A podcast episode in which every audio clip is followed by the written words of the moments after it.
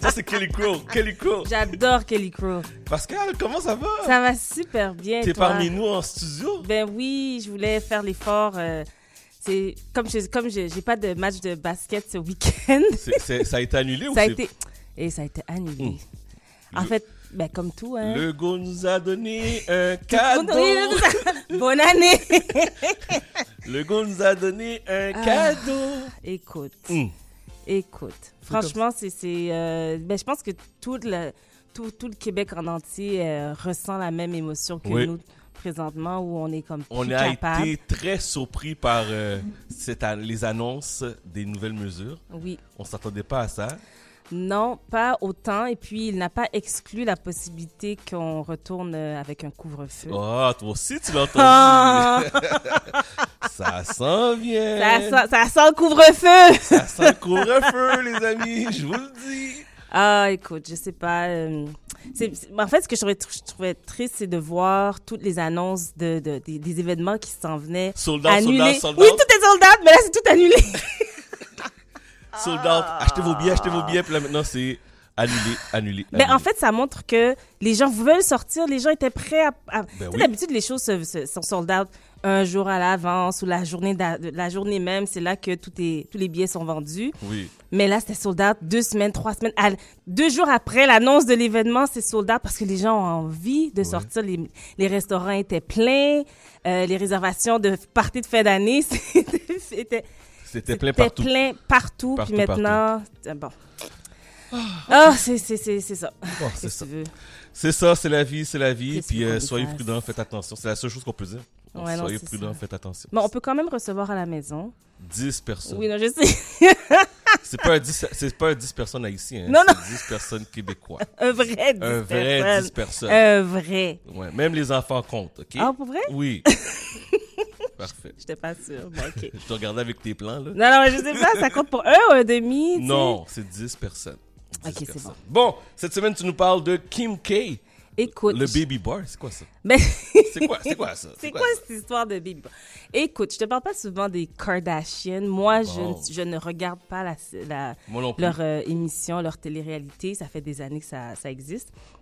Mais Kim Kardashian, qui premièrement, je tiens à le mentionner, qui est l'influenceuse par excellence, hein, elle a été capable de transformer une situation euh, désavantageuse, si je peux dire ça, où elle avait été, euh, elle avait eu une vidéo en train de d'avoir des relations avec son Oui. copain à l'époque, Ray J. Ray J, le Ray frère J. de Brandy. je comprends pas. Il y a des gens qui disent, mais ils disent plus, c'est le frère de Brandy, c'est Ren- Ray J. Brandy, c'est la sœur de Ray J. Comme s'il est devenu plus populaire qu'elle. Attends une Que minute. sa là. sœur. Attends.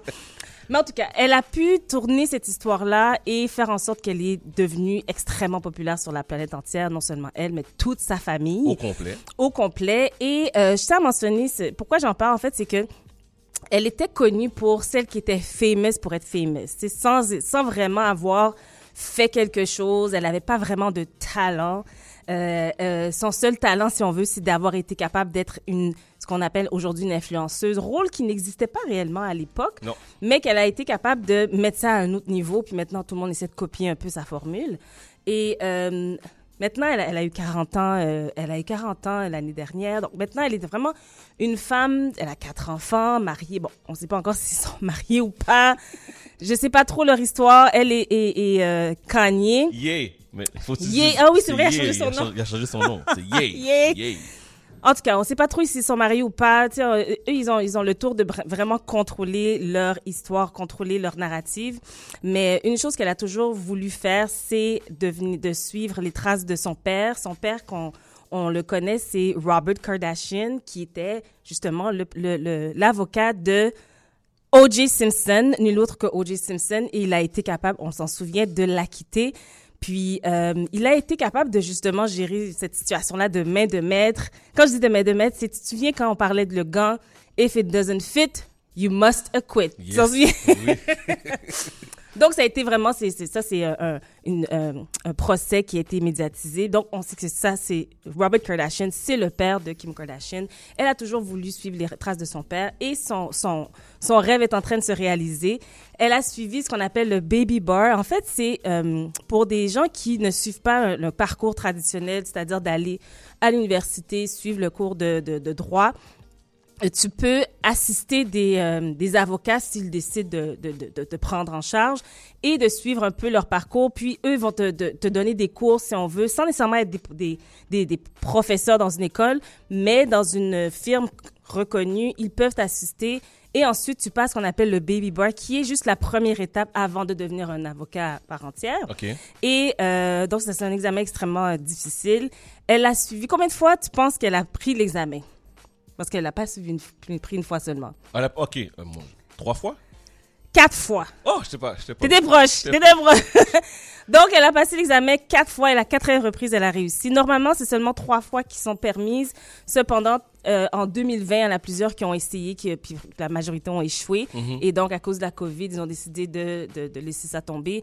Et elle a finalement euh, réussi à avoir son baby board, qui est la première étape. Elle va continuer son cheminement. Bon. Euh, elle qui a quand même euh, eu une influence euh, pour différents cas qui ont été médiatisés de personnes qui étaient détenues, puis elle a été capable de les faire avoir leur liberté justement.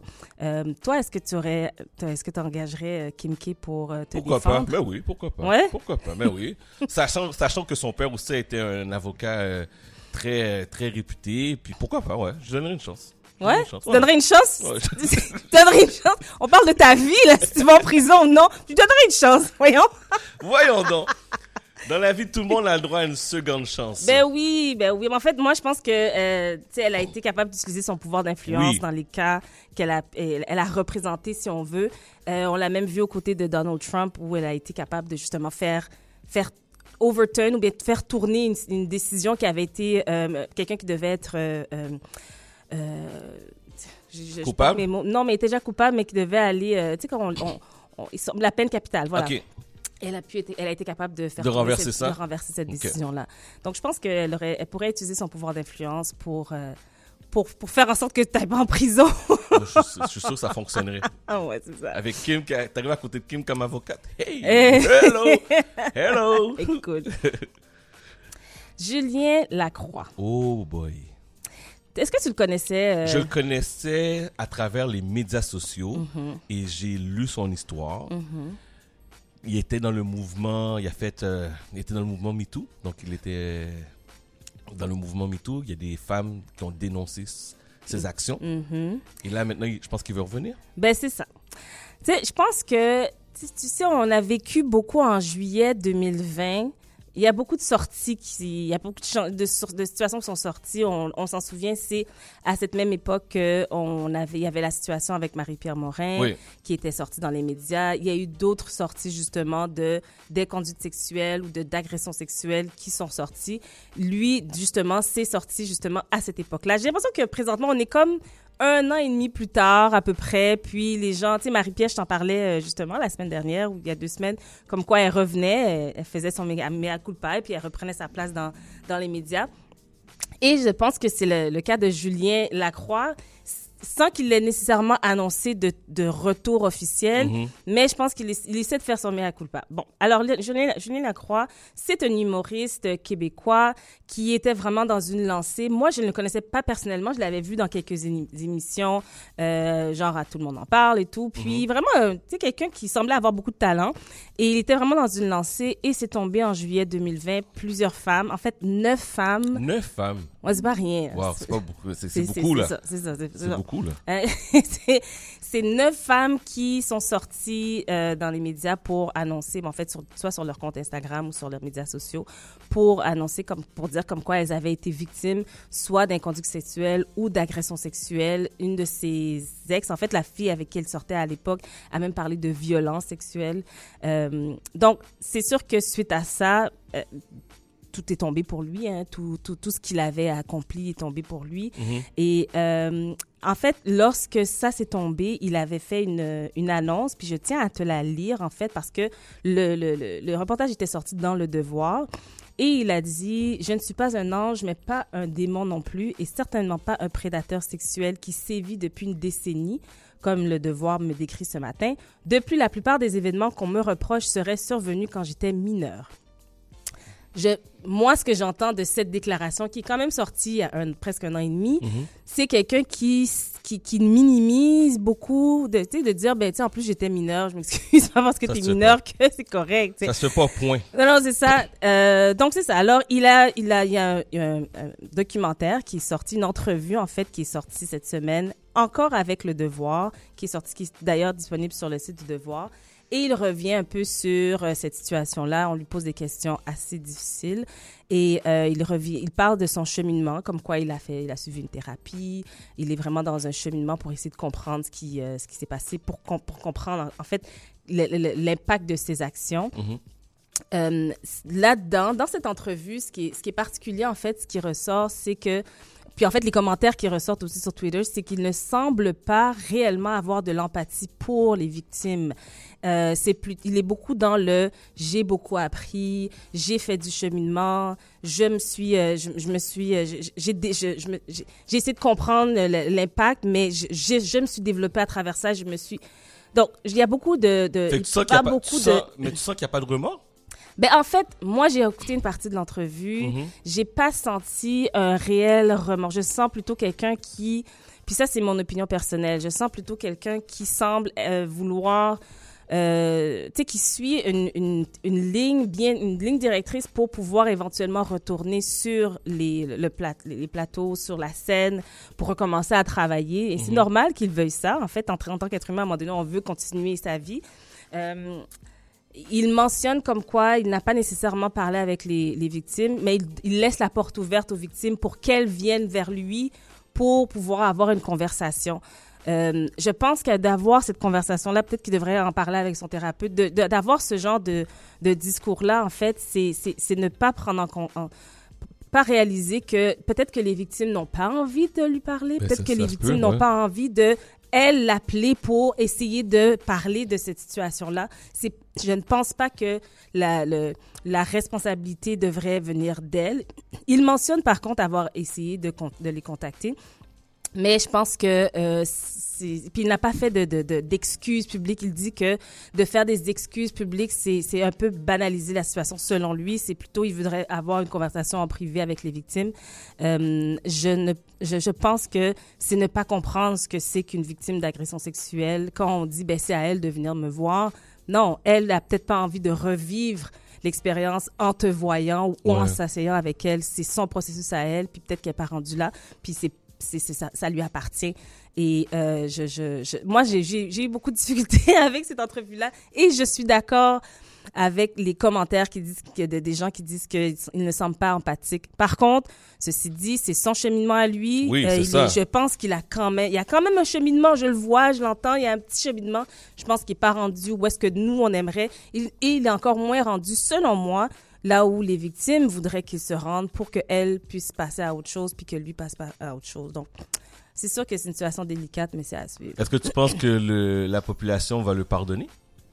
Tu sais, je pense qu'il y a beaucoup plus de travail à faire que juste de, de dire, ben, de faire une entrevue puis de dire que j'ai fait du cheminement. Tu sais, je te, par- pour faire une euh, comparaison un peu avec Marie-Pierre Morin, tu sais, elle qui a fait un cheminement, j'excuse pas ses gestes, là, mais elle a fait un cheminement. Puis on, on s'entend que c'est pas du tout non, la même on nature. peut pas comparer, on peut pas comparer. Mais je parle en termes de cheminement où Mhm. on le voit qu'elle a fait, elle a fait du cheminement. Elle s'est associée avec euh, euh, une, une association en fait qui justement parle, qui qui qui s- qui soutiennent les personnes qui ont des, des problèmes de toxicomanie. De donc elle elle il y a un cheminement réel et elle n'est pas encore rendue. Il y a des gens, encore des gens qui ne lui ont pas pardonné. Mhm. Et, mais je pense qu'il y a un réel cheminement que, que- qu'elle est en train de, de- de- d'entamer. Je ne sens pas ça de son côté. Bon, ok, parfait. Les fans de Matrix, le fameux film, Étais-tu fan? Ben, toujours fan. Je pense que c'est dur de notre génération, on va le dire. Oui. C'est dur de pas avoir été fan de, de ce film. C'est, c'est un film culte. C'est, Fait que je me peux plus.